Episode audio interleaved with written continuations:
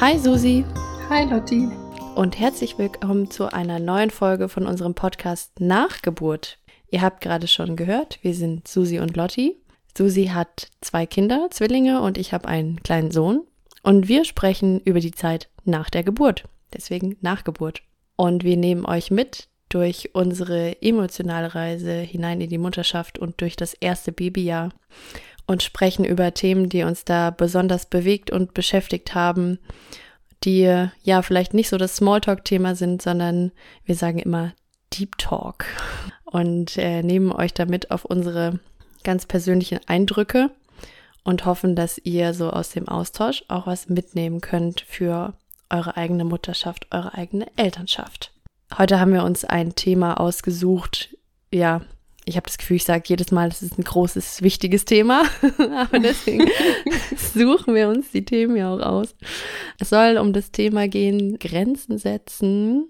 Wir wollen nämlich sprechen über Vorurteile und Grenzübertretungen, Übergriffigkeiten in Form von zum Beispiel gut gemeinten Ratschlägen, aber auch, ja, durchaus deutlich geäußerter Kritik also so den gängigen Bullshit-Sätzen, den man sich so auf einmal gegenübergestellt sieht, wenn man ein neues Leben in die Welt bringt. Oder in deinem Fall Susi auch gleich mehrere. ja. Wir konnten es auch schon in der Schwangerschaft beobachten oder erleben, dass ähm, bei den Themen Schwangerschaft, Geburt und dann auch Kind haben auf einmal gefühlt jeder mitreden kann und auch denkt, dass das opportun ist. Und darüber wollen wir uns heute mal austauschen, wie es uns damit gegangen ist, was so unsere Top-Erlebnisse in der Hinsicht waren, was so unsere Ideen sind, woher es kommt, wie man auch damit umgehen kann oder wie wir damit umgegangen sind. Und vielleicht mhm. hilft es ja auch jemandem weiter. Ja. Wenn du magst, kann ich gleich mal was erzählen, was mir, ähm, was mir eingefallen ist gerade. Mhm was ich neulich erlebt habe, so mal als kleiner Aufhänger zum Thema, man hat Kinder und die Gesellschaft behandelt ein, als wären diese Kinder allgemein gut. Hm. Ich war einkaufen bei einem, bei einem Discounter mit A, hm. hatte meine Kinder dabei und habe dieser durch den Gang geschoben und ein Herr, älteres Semester, kam auf uns zu und sagte, sind das Zwillinge? Sag ich, ja. Sagt er nochmal, sind das Zwillinge? Ich, ja, ja ja, das sind doch keine echten Zwillinge. Ich, doch, das sind Zwillinge. Und dann ging der kopfschüttelnd einfach weg. Und dann mhm. stand eine Frau mir schräg gegenüber da und die sagte dann, die sehen schon ziemlich echt aus, ihre Kinder sind schon, sind schon echte Zwillinge. Und wir haben uns dann äh, so ein bisschen kaputt gelacht und sie hat, ähm, sie war schon älter und hatte wahrscheinlich, so ich schätze, Teenager-Kinder zu Hause sitzen, so mhm. ungefähr von dem Alter her. Und wir haben uns dann kurz ausgetauscht, wie ähm, tatsächlich pervers das auf eine Art ist, dass die Gesellschaft einfach also völlig fremde Menschen, einfach so Grenzen überschreiten und auch auf so eine unfreundliche, sehr bewertend und herablassende Art es tun. Ja. Das muss ich dazu sagen, dass ja unsere Kinder aktuell schon ein bisschen älter sind als im ersten Babyjahr und die verstehen auch. Und je älter mhm. sie werden, desto mehr werden sie noch verstehen. Ja. Und es ist natürlich schon krass, was man sich dann ähm, ausgesetzt sieht. Ja, ich finde, da sind wir schnell bei diesem Punkt, dass Kinder in unserer Gesellschaft ja nicht als vollwertige Menschen behandelt werden oder einfach als Kinder und nicht als Menschen, vielleicht eher so. Also, dass für sie nicht die gleichen Regeln gelten wie für Erwachsene im Umgang miteinander und auch in Hinsicht eben, was Respekt angeht, auch ähm, wann ist es äh, angebracht, jemanden anzusprechen und in welcher Art rede ich mit demjenigen oder rede ich über denjenigen. Und für mich ist da auch ganz schnell dieses Thema Körperkontakt oder Abstand, wie viele Leute meinen Sohn schon einfach angepackt haben oder, oder es wollten, wenn ich es dann auch mal verhindern konnte, weil meistens war ich selber zu überrumpelt davon. Gerade noch in der Babyzeit, dass dann viele Leute kommen, oh, ist aber süßes Baby und fassen einfach meinem Kind ins Gesicht, wo ich mir denke, gehe ich hin und fass dir einfach ins Gesicht, weil ich dich so süß finde? Da würdest du ganz schön blöd gucken. Mhm. Also, wie man, wieso macht man das bei Fremden? Eben irgendwann kommen die Kinder in das Alter, wo sie auch schon ziemlich viel verstehen, auch wenn sie selber noch nicht so viel kommunizieren können. Und die verstehen sehr wohl, wenn über sie geredet wird. Mhm. Und in welcher Art und Weise über sie geredet wird, wenn sie nicht den Inhalt so wirklich verstehen auch, ne? Mhm. Aber das, was einem so ja am meisten erstmal begegnet, sind ja Themen, wie gehe ich als Eltern mit meinem Kind um? In der Babyzeit haben wir auch für uns festgestellt, ist das ganz, ganz krass von der Menge und Intensität her, weil da gibt es ja sehr viele Dinge, die man vermeintlich richtig machen kann oder eben auch vermeintlich falsch. Und je nachdem, welche Person man da fragt oder auch man fragt sie nicht und sie drängt einem die Meinung einfach auf, ist mhm. die Bandbreite da ja ähm, sehr, sehr groß. Ich hatte ja auch schon mal in den vergangenen Folgen so ein paar Anekdoten erzählt, was mir da so begegnet ist, mal abgesehen von den Klassikern, die wir, glaube ich, nicht hier weiter diskutieren müssen, weil sie einfach komplett außer Frage stehen. Also lass das Kind doch auch mal schreien, das tut dem gut. Musst du den wirklich immer so viel hochnehmen? Musst du wirklich immer gleich reagieren, wenn er was will? Waren das auch teilweise absurdere Dinge, wie als ich mit meinem Sohn im, im Fahrradanhänger unterwegs war und der fand es gar nicht geil, weil er müde war. Und eine Frau an der Ampel neben mir sagt zu mir, gib dem doch einfach mal ein Bonbon. Und da war der fünf Monate alt. Das ist immer einfach, noch eine einfach meiner Lieblingsgeschichten. Ja. Oder auch zum Thema ähm, Aufmerksamkeit und Hochheben und so. Meine Beckenboden-Physiotherapeutin, die wirklich ne, für das Thema eine tolle Physiotherapeutin war und mir da sehr gute Übungen gezeigt hat, mir da echt gut geholfen hat, aber auch gesagt hat, ach so, wie alt ist der jetzt? Ja, also acht, neun Monate. Ja, einfach auch nicht mehr so viel hochheben. Dann ist er auch motivierter zu krabbeln. So. ja, cool. Ja. Vielen Dank für den Tipp. Ich bringe das Kind dann bei dir vorbei und dann kannst du dir das Schreien geben, wenn du ihn nicht auf den Arm nimmst. Viel Spaß. Ist halt völlig fernab von jeder Lebenswirklichkeit und auch ja. ähm, äh, klar kann es Kinder geben, mit denen das vielleicht funktioniert, aber, aber vielleicht ja. gibt's auch Kinder, mit denen das eben gar nicht funktioniert. Ja, ich freue mich für die Leute, die, die äh, in der Situation sind. Vielleicht war es bei ihren Kindern so und es war easy peasy alles ähm, und sie spricht da einfach nur aus ihrer Erfahrung. Das ist was, was ich oft das Gefühl hatte, dass die Leute da nicht sich vorstellen können, dass es einfach auch andere Lebensrealitäten gibt als ihre eigene. Und ich konnte das am Anfang auch nicht, weil ich auch dachte, es muss doch jeder so krass fertig und überfordert sein wie ich. Das ist halt dann normal bis ich irgendwann gemerkt habe, ach so, die anderen schlafen vier Stunden am Stück und das Kind ist drei Monate alt. Wieso schlafe ich nur anderthalb Stunden am Stück? Mhm. Die Bandbreite ist einfach wahnsinnig groß. Und Leid ist ja sehr individuell. Auch die ja. Person, die vier Stunden am Stück schläft, kann sein, dass sie sich trotzdem sehr, sehr fertig fühlt. Ja. Weil sie das äh, gegenüber dem Schlaf, den sie vor der Schwangerschaft hatte, auch nicht kannte, ne? So. Mhm. Normalerweise hat man da ja so sieben, acht, neun Stunden Schlafintus, äh, bevor man sein erstes Kind hat, wenn man ja. einen normalen Job hat und ein normales Leben, so, ja. Ja, genau. Mhm. Was waren denn noch so deine Top-Erlebnisse? Fällt dir da noch was ein? Also anfassen, das kenne ich auch sehr, sehr gut. Mir fällt jetzt gerade noch was anderes ein. Meine Kinder haben Helmtherapie gehabt. Mhm. Muss man sich jetzt nicht ähm, unbedingt drüber informieren, aber man kann sich vorstellen, wir haben immer witzig gesagt, die sehen ein bisschen aus wie kleine Astronauten. Mhm, das war sehr süß es, auch. Ja, ja, gut. Also wir haben das für uns einfach so akzeptiert und es war ganz, ganz schnell in, für die Kinder akzeptiert und auch integriert. Für uns war das kein Thema. Aber für unser Umfeld war das wahnsinniges Thema so dass mhm. ähm, beispielsweise innerhalb der Familie es Familienange also nahestehende Familien Familienangehörige gab, die die Kinder nicht mehr in den Arm nehmen wollten. Echt? Weil der Helm stört, den muss man abmachen. Das ist ja auch eine Grenze. Ja. Der Helm, den muss man mhm. 23 Stunden am Tag tragen, äh, mhm. außer man badet und äh, der wird nur eine Stunde am Tag zur Reinigung abgenommen. Und das haben wir dann immer lang und breit erklärt und dies, das. Ach, können wir nicht mal eine Ausnahme machen? Ach, ist doch jetzt nur jetzt. Und da, da, da, da, da. Ja, das war eine Sache. Und dann eben auch, wenn wir unterwegs waren, wir sind auch ins Schwimmbad gegangen, ähm, eben mhm. dann bis, bis in die Umkleide mit dem Helmchen. Wir wurden öfter gefragt, ob unsere Kinder Trisomie haben. Okay. Also ja, also ja. ich lach, ich lach nicht, weil ich das besonders witzig finde für die Eltern, die Kinder mit Trisomie haben, sondern ja. als Mutter mit gesunden Kindern fand ich das, also ich war auch immer sehr verwundert. Ich habe es versucht, nicht zu sehr, also negativ zu sehen, sondern ich dachte mir, mhm. ach, was für eine Offenheit von der anderen Person. Es war auch dann hin und wieder, habe ich gemerkt, ach, es sind selbst betroffene Eltern, die mich das mhm. dann gefragt haben. Es, es kam auch aus einer ja. also selbst, wie sagt man, die, die Fragenden waren selbst Betroffene Und ja. in dem Sinn war das auch eine schöne Geste wahrscheinlich, aber es hat mich natürlich trotzdem irgendwie total irritiert. Und ähm, auch da dieses entweder gar nicht anfassen oder unbedingt anfassen wollen von völlig fremden Menschen oder hier auf dem Land.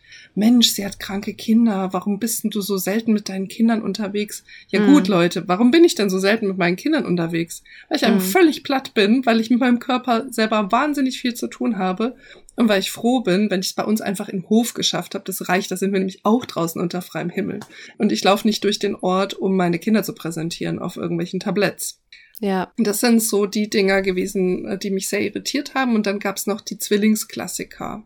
Das kennen vielleicht die Mehrlingseltern oder auch Hebammen, die uns jetzt hier zuhören, dass man so Klassikfragen kriegt wie, sind es ein Eich oder zwei Eich? Sind es wirklich Zwillinge? Schlafen die immer gleichzeitig? Ja, was machst du, wenn die beide schreien? Du hast ja auch nur zwei Arme. Du arme Mensch, ihr seid so eine arme Familie, jetzt habt ihr gleich Zwillinge bekommen. Aber gleich vice versa auch, boah, so ein großes Glück, ihr habt Zwillinge, äh, hätte ich auch gerne gehabt. Also das ging von maximaler Ablehnung hm. bis zu maximaler Glorifizierung dieses Mehrlingsthemas. Und das ähm, war auch was, das darauf war ich gar nicht gefasst dass man auf einmal so ein, so ein Sonderling ist. Ja. Weil für uns war das dann eigentlich schon relativ zügig innerhalb der Schwangerschaft sowieso ja bewusst, wir wussten das, mhm. und äh, dann auch einfach normal. Ja. Mittlerweile ist es für mich so, dass ich, wenn ich mit anderen Mamis spreche, dann sage ich ja die Einlingseltern und die gucken mich da immer ganz irritiert an und sage ich, ach so, nee, sorry. Ja, ja, also ich bin halt Mehrlingsmama und ihr seid Einlingsmütter und ist alles gut. Ich will das gar nicht werten, aber für mich hat sich das so umgedreht. Für mich ist halt Mehrling sein normal geworden. Mhm. Und habe da so meine eigene Blase sozusagen in meinem Kopf und auch in meinem Umfeld teilweise, da, da ich da auch die ein oder andere Familie kenne, wo eben Zwillinge sind. Und ja, das waren so Themen, wo ich erstmal gemerkt habe, aha, das sind ganz unbekannte Grenzen, die ich da auch habe, die mir gar nicht vorher bewusst waren und ganz unbekannte Themen, die da aufkommen, mit denen man sich erstmal beschäftigen muss, weil man muss auch erstmal selber für sich klar werden, wie möchte ich denn damit arbeiten, wie möchte ich darauf reagieren. Hm. Ja, und am Anfang war ich oft einfach so ein bisschen in Schockstarre und habe freundlich gelächelt und genickt. Ich finde, gerade am Anfang geht es ja auch teilweise um sehr intime Themen oder Themen, die einen ja auch psychisch teilweise belasten können. Also es fragt ja direkt jeder, und wie war die Geburt? So Smalltalk-mäßig. Und du möchtest vielleicht da gar nicht so drauf eingehen. Ja, und stillst du? Und schläft das Kind denn auch schon durch? Mit drei Wochen oder so. Ja, und es ist doch bestimmt jetzt mega toll, Mutter zu sein, oder? Bis hin zu, ach, dein Kind ist ja immer so brav, der ist ja immer so gut drauf, du kannst ja so glücklich sein als Mutter, dass du das erleben darfst, wo ich teilweise dann auch einfach überfordert war, dass, dass da solche Sachen kommen und wie ich dann da auch meine persönliche Grenze setzen kann, weil ich mich irgendwie das Gefühl hatte, ich muss darauf jetzt irgendwie auch antworten oder ich muss mich dann auch teilweise rechtfertigen. Wieso schläft mein Sohn jetzt auch jetzt mit zwei noch bei uns im Bett? Ja, er hat mal kurz in seinem eigenen Bett geschlafen. Er schläft wieder bei uns größtenteils. Wieso schläft er immer noch bei uns? Quasi seit er ein halbes Jahr alt ist, kommt die Frage. Mensch, Lotti, du verwöhnst ihn zu sehr. Das ja, geht ja. ja gar nicht klar. Das war mhm. jetzt erst der Bürotalk bei mir und dann werden das ganz verzogene, ganz unangenehme ja, die Kinder. Die werden niemals selbstständig. Ja. ja. Hier, wir, wir, haben ja Familienbett, ne? Ja. Punkt, Punkt, Punkt, Punkt. Ja, ja. Ich, mhm. ähm, wenn ich Ach so einen so, Talk ihr schlaft alle in einem Zimmer. Einem so eine Zimmer? Pause da muss und dann, ja direkt lachen. Äh, alle, oder alle in einem Bett, dann kommt so eine Pause und dann kommt so dieser vorwurfsvolle Blick so, und was ist mit dem Sexualleben? Welches? So, so unausgesprochen.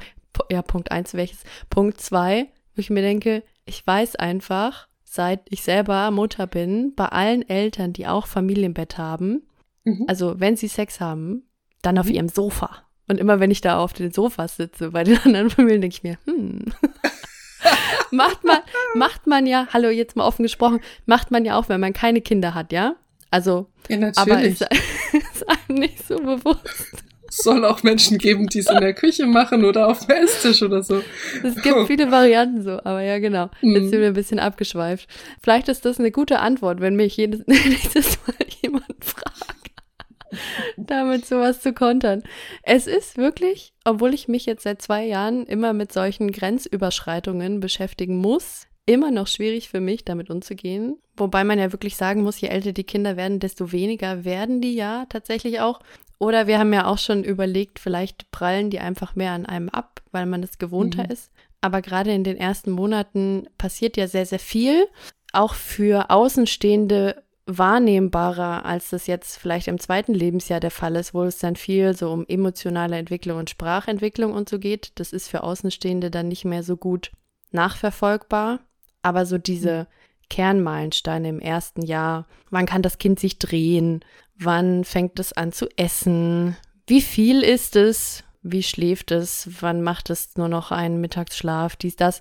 So diese ganzen Sachen, wo sich ja auch Eltern untereinander sehr gerne vergleichen. Ja, nicht unbedingt sich, ne, sondern ihre Kinder. Und das ist halt mhm. halt auch so, ich glaube, ich hatte hin und wieder Angst, weil meine zwei sich ähm, zum Beispiel motorisch unglaublich unterschiedlich entwickelt haben. Mit sechs Monaten Unterschied, obwohl die zum gleichen Geburtstag auf die Welt gekommen sind. Ne?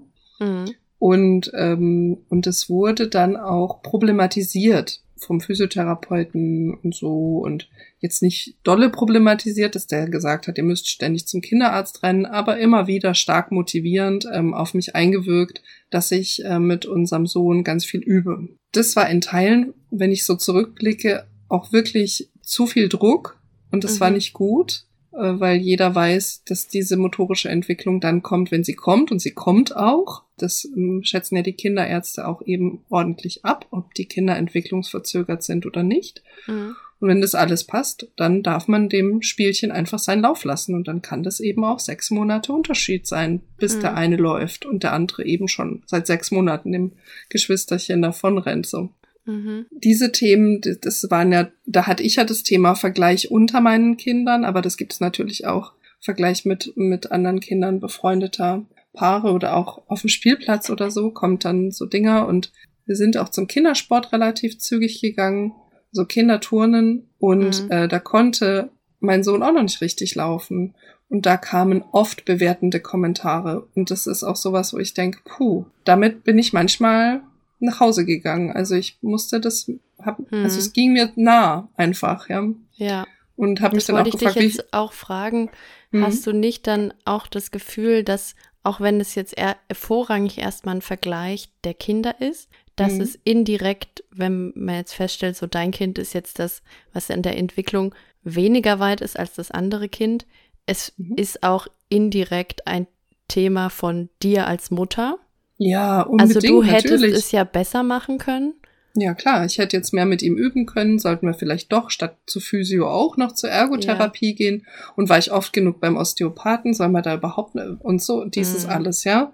Auf jeden Fall. Ja. Und ich bin da arg froh, dass ich auch äh, eben meine Hebamme zum Beispiel oder auch eine eine meiner ersten Kinderphysiotherapie-Kontakte. Ich habe da ein paar durchgerattert. Nicht, weil ich das unbedingt wollte, sondern weil sich das eben leider so ergeben hat, dass wir da öfter wechseln mussten. Aber ähm, da gab's Frauen, selbst auch Mütter, die haben dagegen reguliert und haben gesagt, halb, mach mal halblang. Hm. Oder zum Beispiel auch mein Bruder, das habe ich schon mal erzählt. Mein Bruder hat mir selbst in Anführungszeichen den Kopf gewaschen. Der hat gesagt, du bist nicht die Krankenschwester und die Physiotherapeutin und sonst was für dein Kind. Du bist die Mama. Mhm. Und die Mama hat nur die Aufgabe, also das ist ein bisschen arg überspitzt, aber so hat er sich eben ausgedrückt, das Kind zu lieben. Mhm. Und äh, das, das sind so Dinge, die habe ich für mich größer gemalt, damit ja. ich nicht immer wieder so traurig werde oder an mir selbst zweifle. Ich finde es sehr, sehr schade, dass es eben so diese Kultur gibt in unserer Gesellschaft. Gerade für mein Empfinden unter Müttern. Mhm. Weil ich oft den Fall hatte, bis ich auch ein paar, paar Mütter gefunden hatte, wo die Kinder ähnlich ticken wie mein Sohn, dass die es vermeintlich einfacher hatten, in Anführungsstrichen. Gerade was so diese Basic-Themen im ersten Lebensjahr angeht, Schlafen, Still-Essrhythmen, Gemüt der Kinder, so, wie, wie zufrieden sind die. Mhm. Und dann tauschst du dich natürlich aus, dann fragst du, ne, wie machst du das und so. Und dann gibt's halt auch Eltern, die sagen, na ja, also ich leg mein Kind halt hin, wenn es müde ist und dann gebe ich dem Schnuller und dann schläft es einfach ein. Und dann sitze ich so daneben und denke mir so, ja, cool für dich, funktioniert halt nicht bei meinem Kind. Hast mhm. du noch einen anderen Tipp vielleicht? Ja, nee, also für uns hat es immer so super funktioniert. Und dann im schlimmsten Fall kommt dann halt sowas wie, ja, aber vielleicht musst du auch einfach mal ein bisschen entspannter sein, dann ist auch dein Kind entspannter. Ja, also, das ist auch ein ganz komisches Narrativ, das ewig besteht. Ja, ja wenn ich es, also ich muss es zuerst richtig machen, dass, dass meinem Kind es ermöglicht. Natürlich, wenn ich selber gestresst bin, wirkt es nicht unbedingt dazu bei, dass, wenn mein Kind gerade schreit, dass es dann sich beruhigt, ja. Da hilft natürlich eine ruhige Ausstrahlung, wenn ich gerade mein Kind beruhigen möchte, ist natürlich da förderlicher, sage ich mal. Aber nur weil ich jetzt gerade entspannt bin, heißt es nicht unbedingt, dass mein Kind aufhört dann zu schreien, sondern es hat vielleicht gerade einfach ein Problem. Und das lässt sich nicht nur durch meine Entspanntheit lösen. Das ist halt so ein Grundding, dass Kinder nun mal auch Menschen sind und die haben von Anfang an ihren eigenen Charakter. Und es gibt, so gern ich mir das auch wünschen würde, es gibt keine Standardbetriebsanleitung, die für alle gleich funktioniert, ja? Wie man das auch versucht, irgendwie mit Beikostplänen und dann sagt mir so, vierter Monat und jetzt geht's los und Karotte und so, ist auch jedes Kind total anders. Und natürlich gibt's Normbereiche und ähm, dann auch Bereiche, wo man mal noch mal ein bisschen genauer drauf gucken muss, wie jetzt auch zum Beispiel bei deinen Kindern mit der Hemmtherapie mhm. und so, wo man dann irgendwann an einem Punkt ist, wo man sagt, okay, da muss man jetzt ein bisschen nachjustieren, ne? Aber mhm. die Bereiche der Normalität, die sind extremst groß. Und ich würde mir wünschen, dass es da einfach mehr Toleranz und Offenheit gibt unter Eltern und vor allem Müttern. Und dass es dann heißt, wenn man eben sagt, boah, das ist echt cool für dich, dass du einfach dein Kind hinlegen kannst und dann schläft es ein, aber das würde bei mir niemals funktionieren, dass dann die andere Mutter vielleicht sagen kann, boah Mensch, das tut mir leid für dich und ich wünsche dir, dass es schnell besser wird oder irgendwie so. Und dass dann keine Verurteilung stattfindet, ja, sondern dass, dass es einfach, einfach sein kann. Ja, dass da mehr Empathie ist. Ja und ähm, ja mehr Support, so dass wir einfach als Mamis versuchen, uns gegenseitig zu hören, zu sehen und dabei zu unterstützen, eben eine gute Mutter zu sein.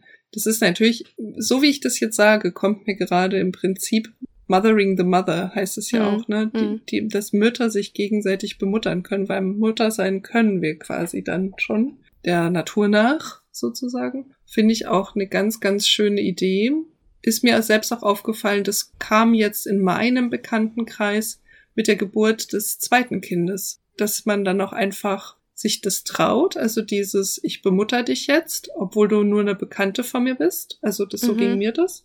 Ja, das war für mich auch irgendwie, ich habe mich gefragt, kann ich das jetzt bringen?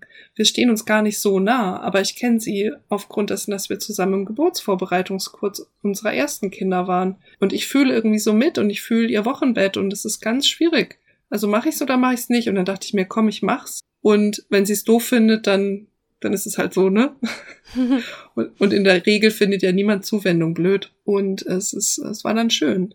Und es war dann so, ich habe sozusagen auch ihre Grenze, nämlich dieses, wir stehen uns nicht so nah und so, die habe ich dann halt auch eingerissen mhm. und habe sofort die Geburtsgeschichte erzählt bekommen in den ersten 15 Minuten des Treffens.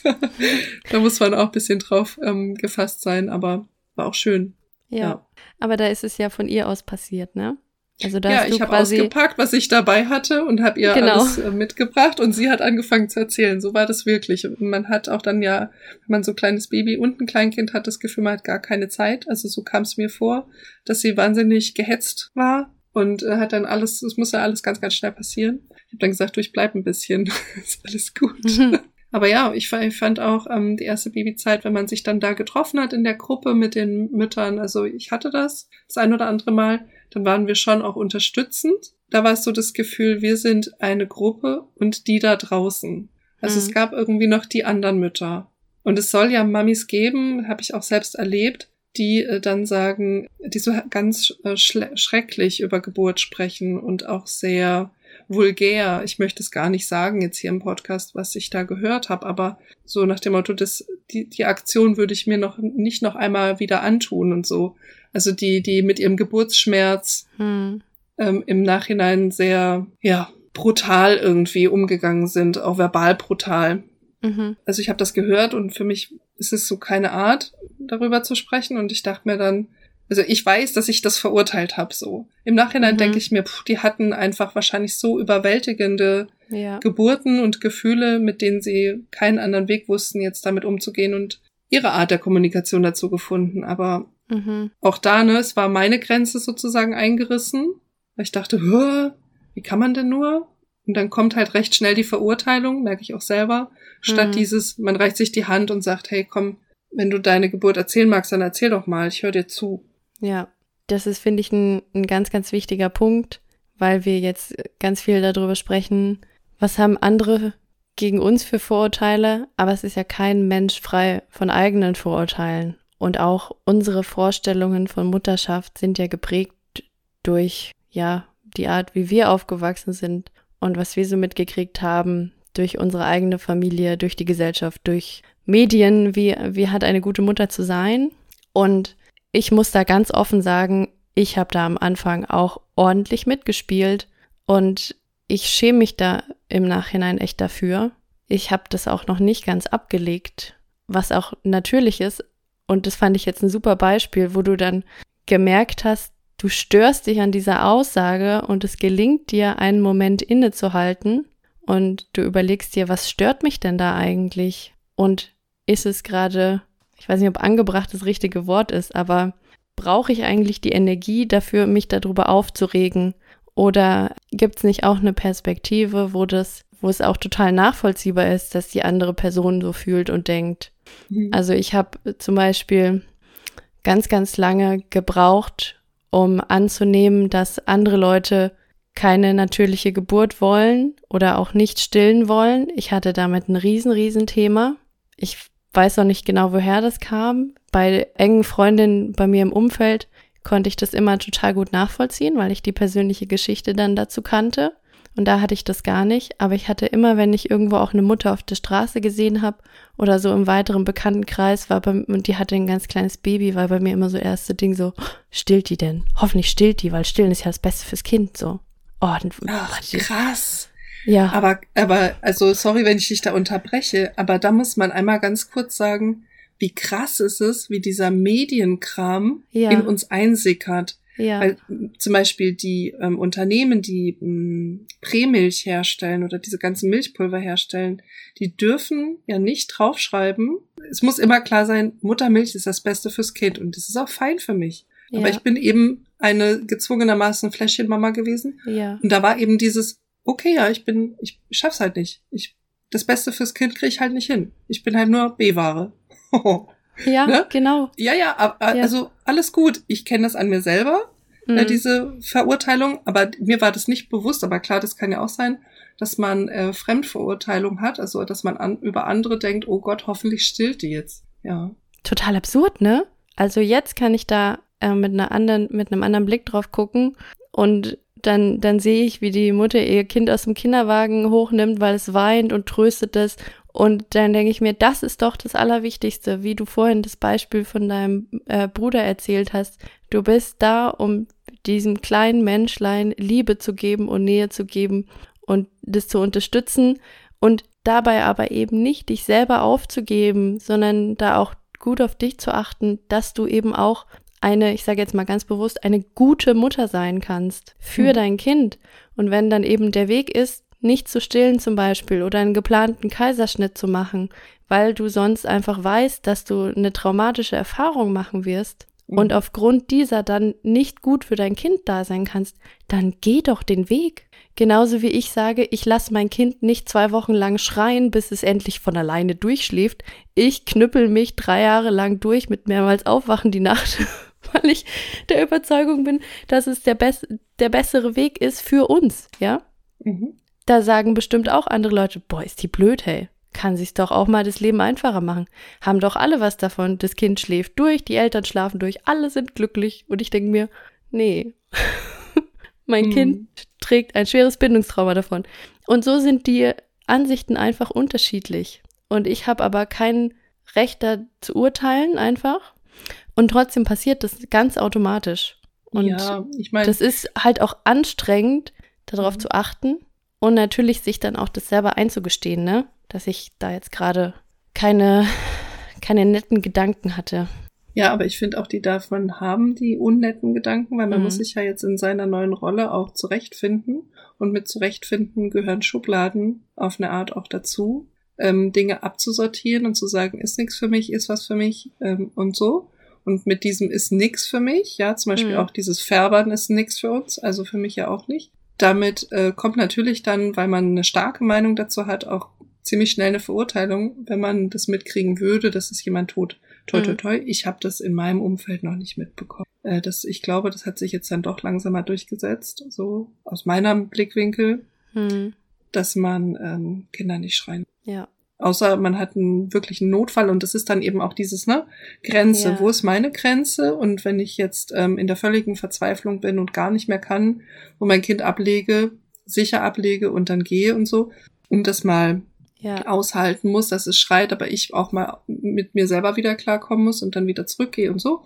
Die Geschichte kennt ja äh, sicherlich auch fast jeder, dass man mal an Punkte kommt, wo man ja, wo man die Grenzen von sich selber, die hat man schon so weit ausgeweitet, aber irgendwann ist dieses Ausweiten nicht mehr möglich. Da hat man das Gefühl, man implodiert oder so. Also ich habe Mhm. hab dann schon manchmal selbst in Tränen da gestanden und gedacht, ich löse mich in mir selbst auf. Ja. Genau, aber da dann eben Ausnahmen zu machen und zu sagen, okay, meine Grenze ist maximal überschritten, wir müssen mal kurz zurückrudern, wir müssen mal kurz wieder neu stecken. Äh, genau, weil Grenzen, das hat, wir haben jetzt viel über das Außen gesprochen, über Familie, über Menschen auf der Straße, irgendwelche fremden Leute, irgendwelche Bekanntschaften, Freunde, Freundinnen. Ähm, aber wir haben ja natürlich auch Grenzen gegenüber unseren Kindern. Mhm. Und äh, die dann auch später mal irgendwann gegenüber uns. Mhm. Das, ähm, das ist dann auch äußerst spannend, ne? Autonomie und so. Aber das interessiert einen ja jetzt. Wobei, ich meine, wenn das Kind sechs Monate alt ist und dann anfängt zu futtern, dann wird's auch schon langsam autonom. Da gibt's in der, ähm, da gibt's in der Beikosteinführungsfolge von uns auch von mir so eine schöne Anekdote, wie ich traurig war, dass meine Kinder selber essen. Ja. Auch spannend. Ja. Muss ich jetzt drüber lachen, aber. Ich habe da auch mal ein ganz augenöffnendes Gespräch mit meiner Therapeutin gehabt, ähm, wo sie fragt, ja, jetzt haben wir uns irgendwie zwei Wochen nicht gesehen, weil sie im Urlaub war und wie geht's so? Und sag ich, ja, und das ist gerade mit meinem Sohn sehr herausfordernd, der fängt jetzt so langsam die Autonomiephase an. Sie hat dann so gängig so mit einem Ja, dies, das. Und dann sagt sie, wissen Sie was? Autonomie, das ist ein Thema, das begleitet einen von der Geburt an. Weil klar nimmt die Autonomie mit dem Größerwerden, mit dem Erwachsenwerden der Kinder zu.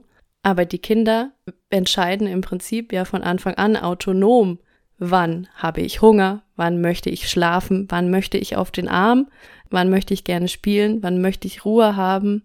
Sie, können, sie haben dafür eben vielleicht noch nicht so das Gefühl und sie können es noch nicht so äußern.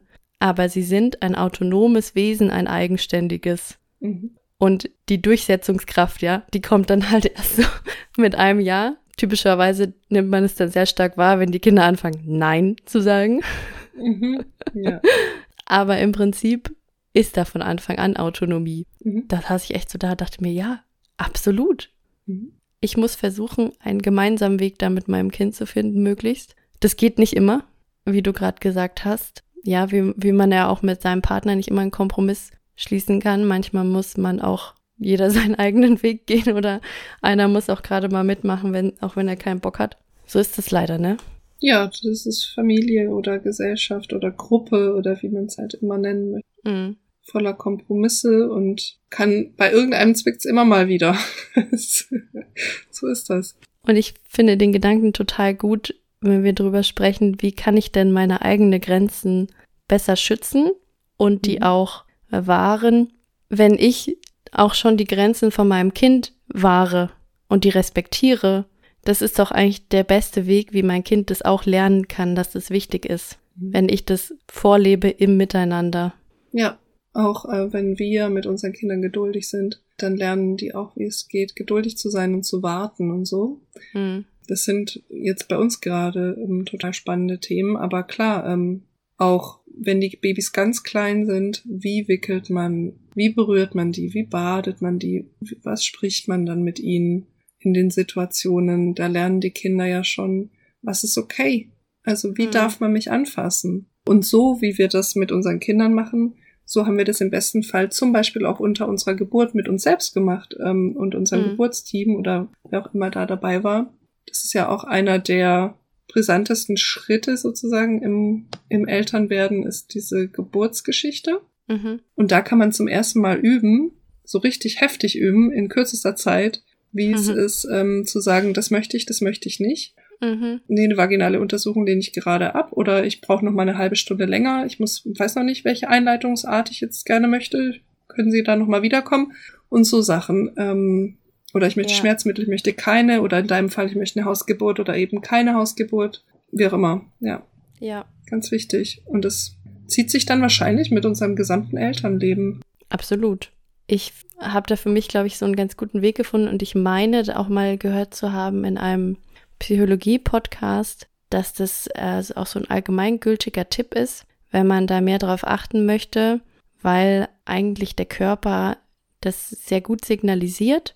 So die allermeisten Menschen haben einfach durch die Erziehung, die so unsere Elterngeneration prägt, unsere Gesellschaft, wir haben verlernt, so darauf zu hören, weil wir als Kind auch permanent Grenzüberschreitungen erlebt haben. Eben stell dich jetzt nicht so an oder eben schreien lassen oder dass das Essen rationiert wird oder dass das Essen aufgegessen werden muss. So diese, diese Dinge, wo wir auch schon öfter mal drüber gesprochen haben in unseren vorherigen Folgen.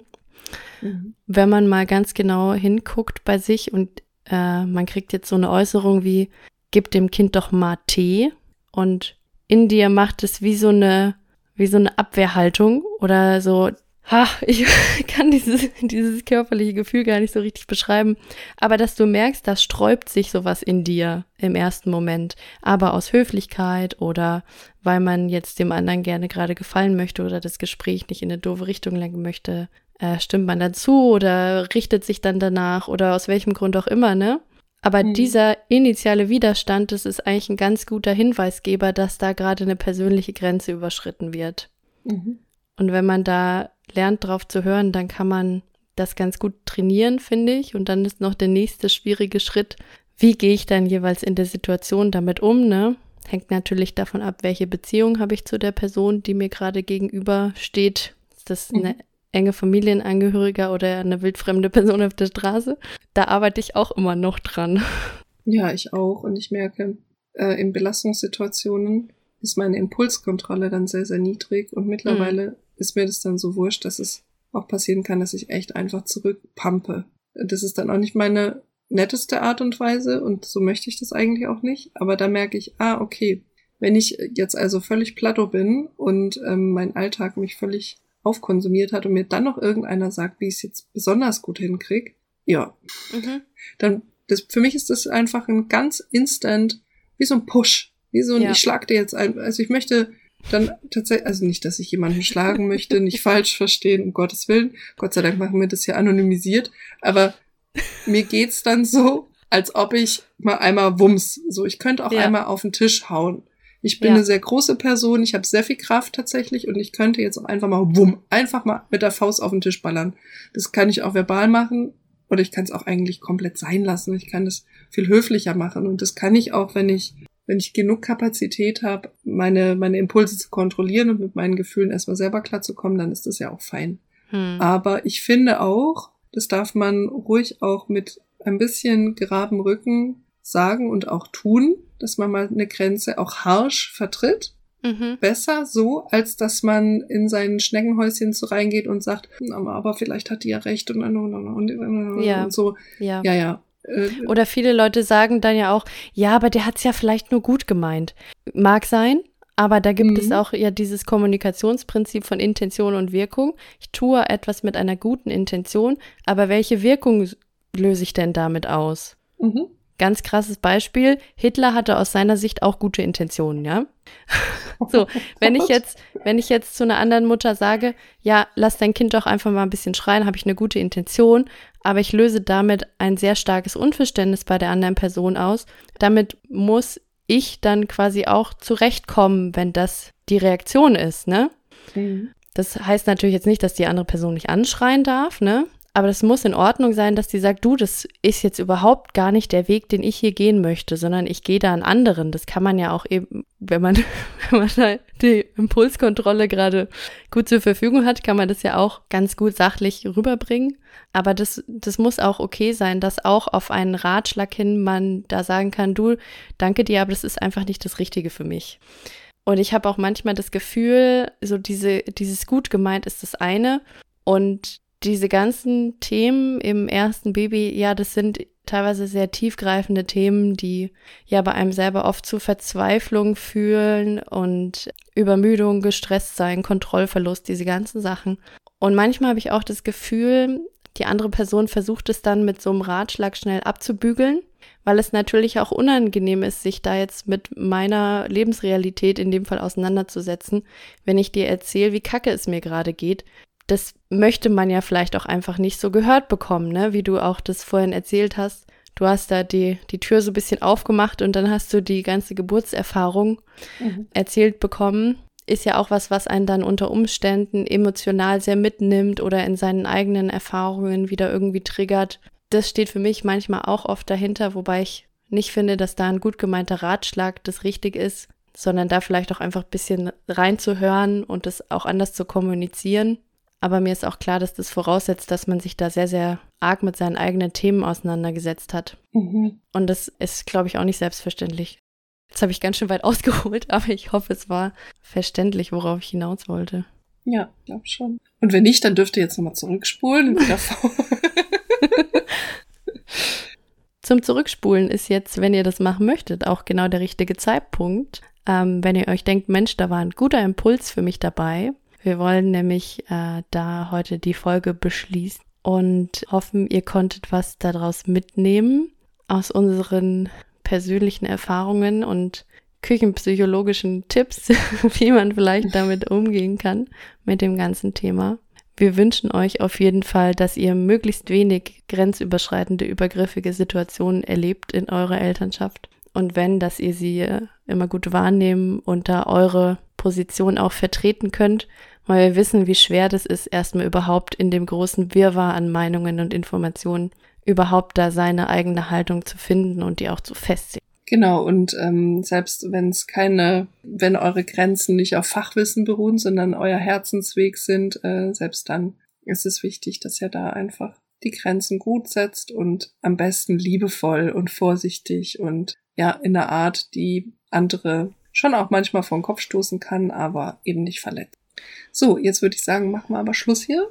Äh, ihr dürft uns gerne eure Grenzerfahrungen ähm, und grenzüberschreitenden ihr dürft uns gerne eure ähm, Erfahrungen zum Thema Grenzüberschreitung auch mitteilen, wenn ihr mögt. Gerne auf Instagram, zum Beispiel unter dem Post der aktuellen Folge oder per E-Mail an nachgeburt.podcast.gmail.com. Ja, bewertet uns gerne auf den Plattformen, auf denen ihr uns hört. Das führt dazu, dass wir ja mehr gesehen werden und dass noch mehr Leute auf uns aufmerksam werden, für die unser Podcast auch einen Mehrwert bieten kann.